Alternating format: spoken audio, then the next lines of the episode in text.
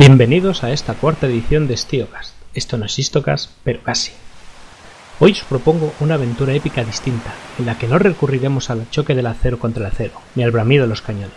En esta ocasión veremos una pugna entre las fuerzas abrumadoras de la naturaleza, sumadas a la suerte más adversa frente a la voluntad y coraje que los hombres de valía pueden mostrar en los peores apuros.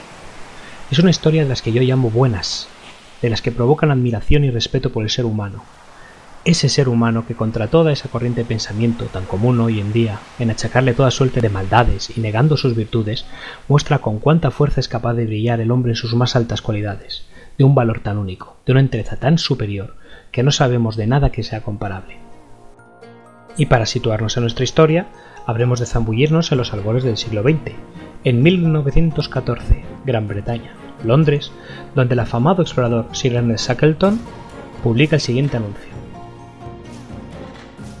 Se buscan hombres para un viaje peligroso. Sueldo bajo, frío extremo, largos meses de absoluta oscuridad, peligro constante. No hay seguridad de volver con vida. Honor y reconocimiento en caso de éxito. Bueno, curiosa oferta de empleo, ¿nos parece? A mí me recuerda cuando estaba buscando trabajo. Y no sé a vosotros, pero comparándolo con otras ofertas que yo veía, aparte del honor esto para mí le falta un poco de atractivo. También hay que decir que yo soy hijo de estos tiempos de comodidades del occidente más light del siglo XXI, y por entonces eran otros tiempos. Hubo más de 5.000 solicitudes, muchas procedentes de miembros de diferentes clases sociales que se presentaron a esta convocatoria. ¡Qué gentes! 5.000. De ellos, 28 hombres compondrían la expedición. El objetivo, el último gran reto para los exploradores tras la conquista de los polos, cruzar la Antártida. Para esta misión Shackleton puso de capitán de su buque principal, el Endurance, al capitán Frank Worsley, un hombre que se revelaría de vital importancia a lo largo de esta aventura. El 26 de octubre de 1914 zarpa el Endurance. 26 de octubre de 1914. Quedaros con esta fecha, porque será interesante. Son 28 hombres, contando al fotógrafo, Han Harley, que realizará un trabajo valiosísimo gracias a sus imágenes, ya que podemos hacernos una idea de cómo fueron las situaciones que vivieron, yo recomiendo encarecidamente que busquéis sus imágenes, ya sean de camarógrafo, ya sea de fotografía, respecto a esta expedición, pues realmente no tienen desperdicio. Son impresionantes, impactantes. Pero bueno, volvamos de nuevo con nuestra expedición.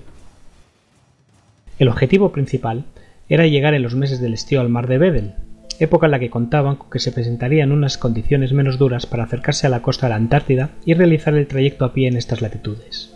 Ya en Georgia del Sur, donde recalan antes de continuar su avance, los noruegos les advierten que este año está siendo especialmente frío y las condiciones del mar son acusadamente hostiles. Shackleton, como buen expedicionario que era, es un tipo echado para adelante y desoye el consejo y continúa en su ruta. A medida que avanzan, van observando más y más hielo. Navegan y siguen navegando por la Antártida.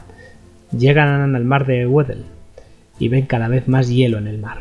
Worsley es un capitán capaz con 25 años de experiencia a sus espaldas, comienza a temer que les juegue una mala pasada.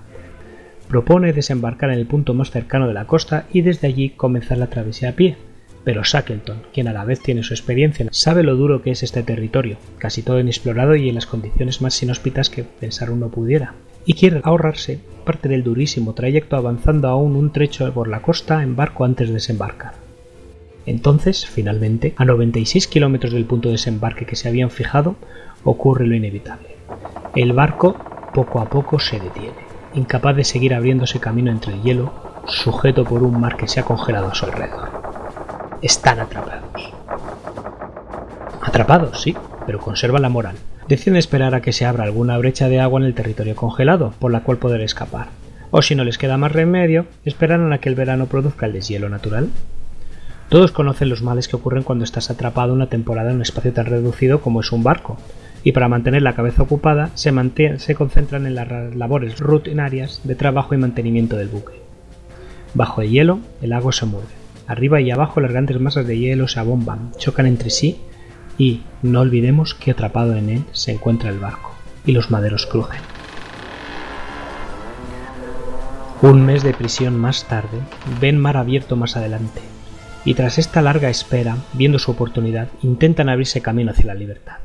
Las capas de hielo son gruesas, Emplean pesados picos y grandes sierras que se manejan entre varios hombres. Os recomiendo una vez más que busquéis las imágenes en internet, son fáciles de encontrar y os pueden ser realmente impresionantes. Ahí pueden verse a los hombres trabajando como mulas, intentando abrir un camino en el hielo lo bastante grande para que pase el parco. Pero la tarea es titánica y fracasan. Deben abandonar el esfuerzo y también la expedición es abortada.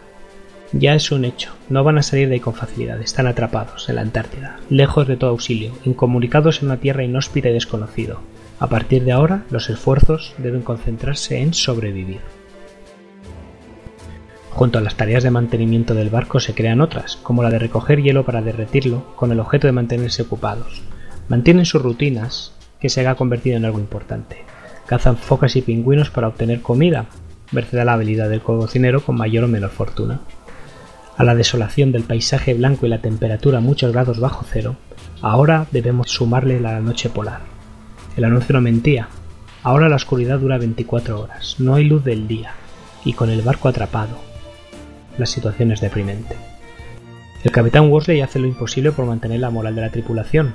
Vale la pena contar la anécdota de cómo se desnuda y se da delante de sus hombres un baño en la nieve, desnudo, frotándose con copos de nieve, como si estuviera en una soleada playa solo para divertirles.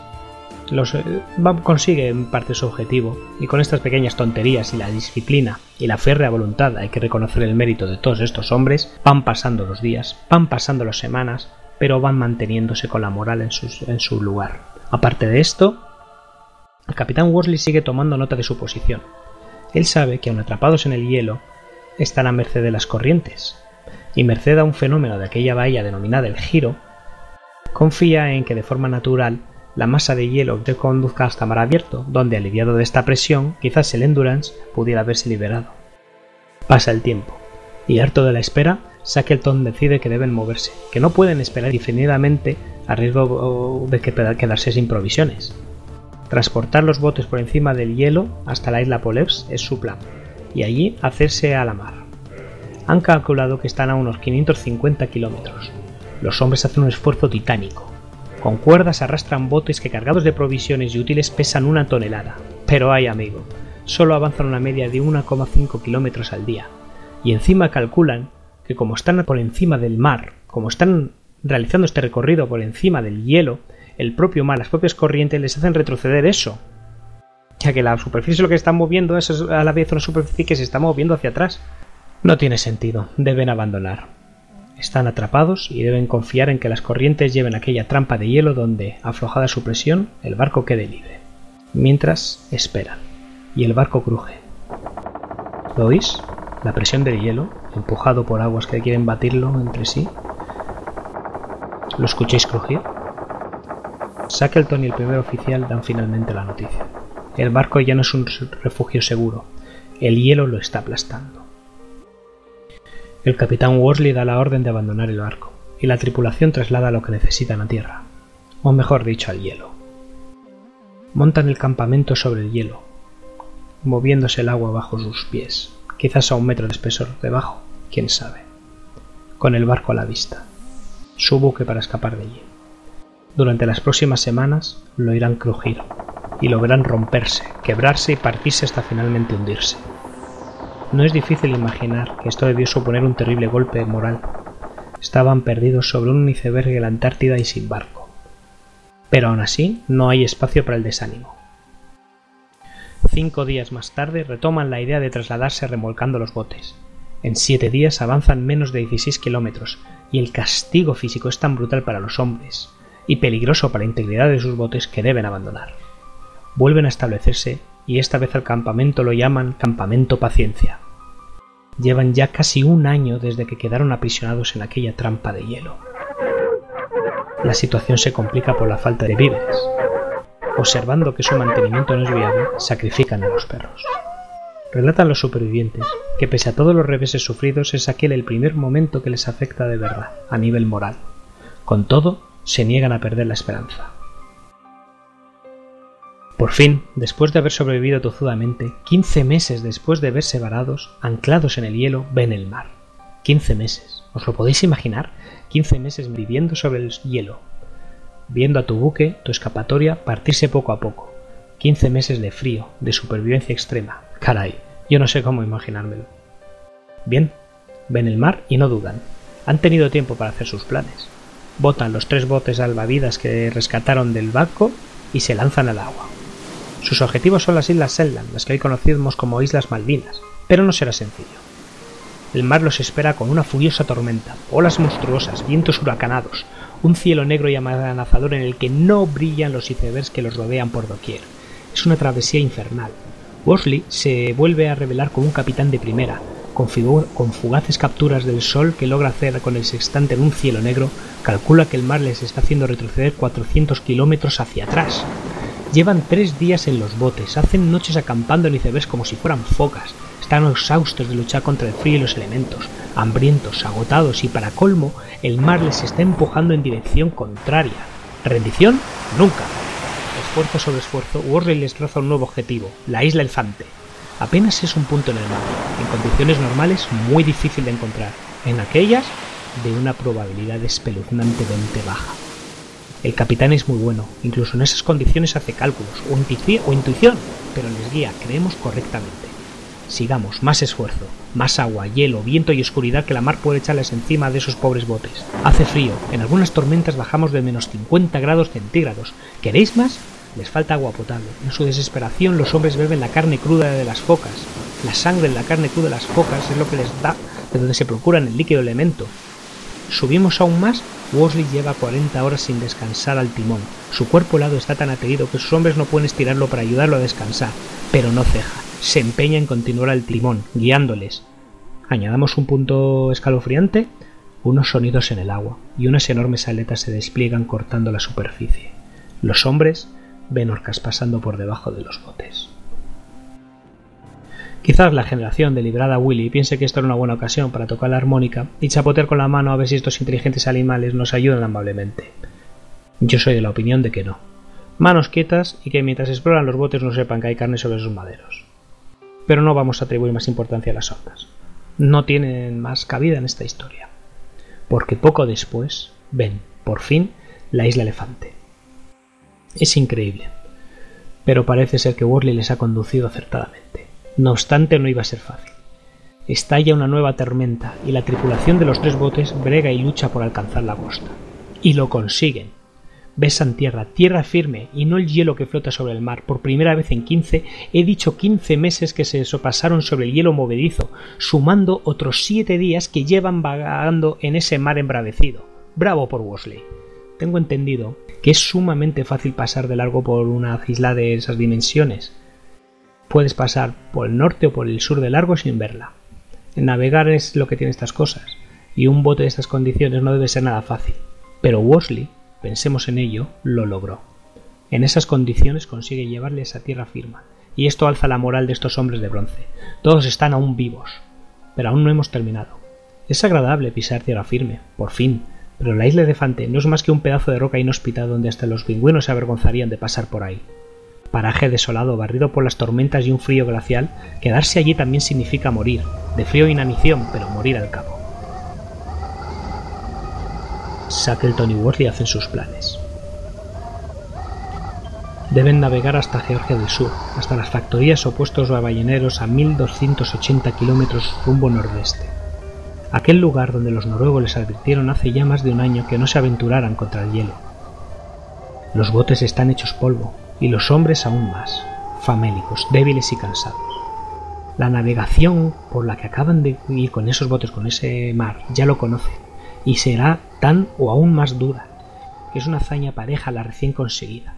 Quizás no lo consigan una segunda vez. Pero no hay más remedio. Los líderes exponen su plan. ¿Voluntarios? ¿Vosotros qué queréis? Efectivamente, todos se ofrecen. Estos son hombres son indestructibles. Las peores furias naturales les han echado de todo encima y aún se golpean el pecho y dan un paso adelante. Yo voy. Pero no todos pueden ir. Los botes tan castigados serán utilizados dos de ellos para facilitar la puesta al punto del que fletarán, el James Carr. Los hombres elegidos serán Shackleton, por supuesto, y Frank Worsley, nuestro capitán irreductible. Y los marineros Tom Crean, John Vincent, Timothy McCartin y el, carpintero Harry McNeice. En la isla Elefante quedan abandonados 22 hombres, con el primer oficial a su cargo.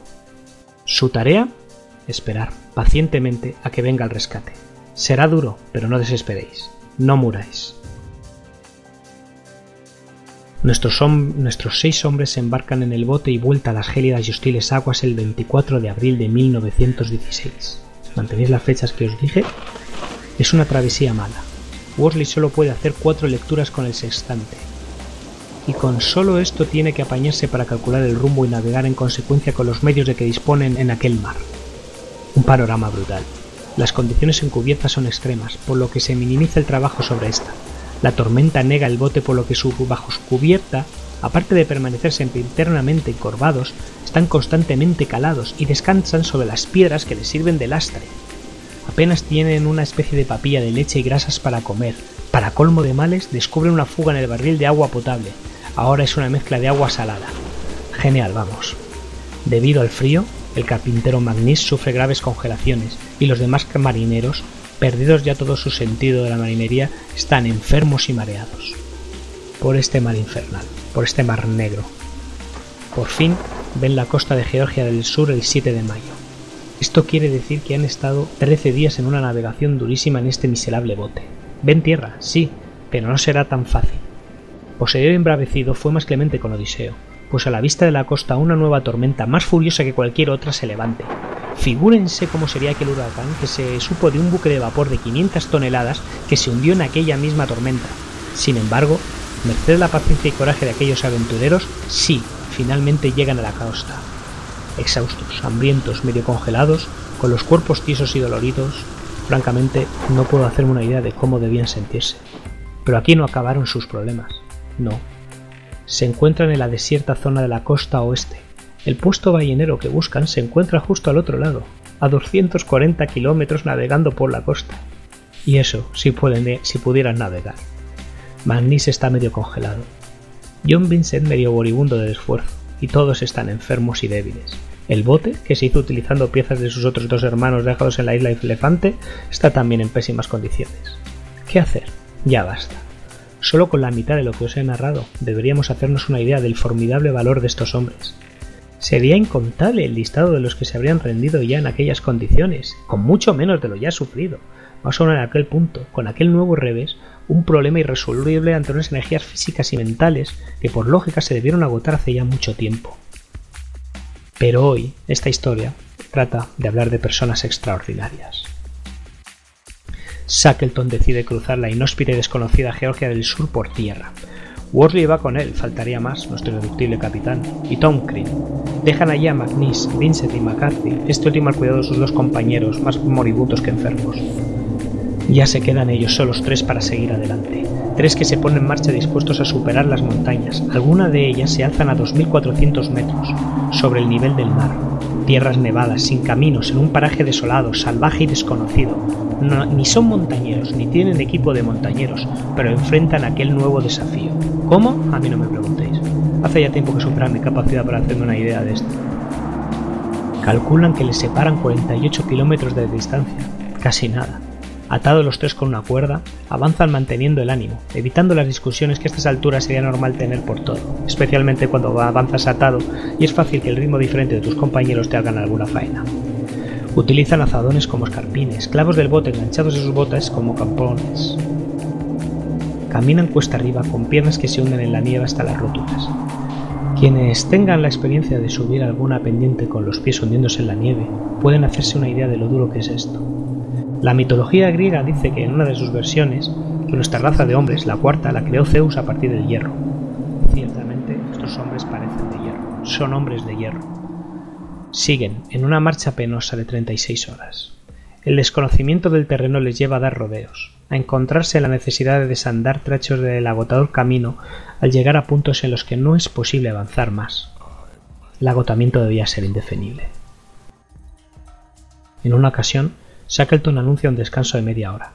Les despierta a los cinco minutos y les engaña asegurándoles que ya había pasado la media hora.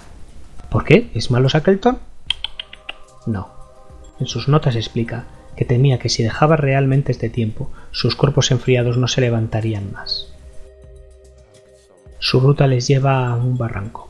¿Fin del camino? No para estos hombres. Se lanzan por la pendiente improvisando un cutre especie de trineo ¿Se romperán? ¿Despeñarán? No. La fortuna realmente parece favorecer a los audaces, y también ahora superan el obstáculo. Al fin, escuchan un sonido.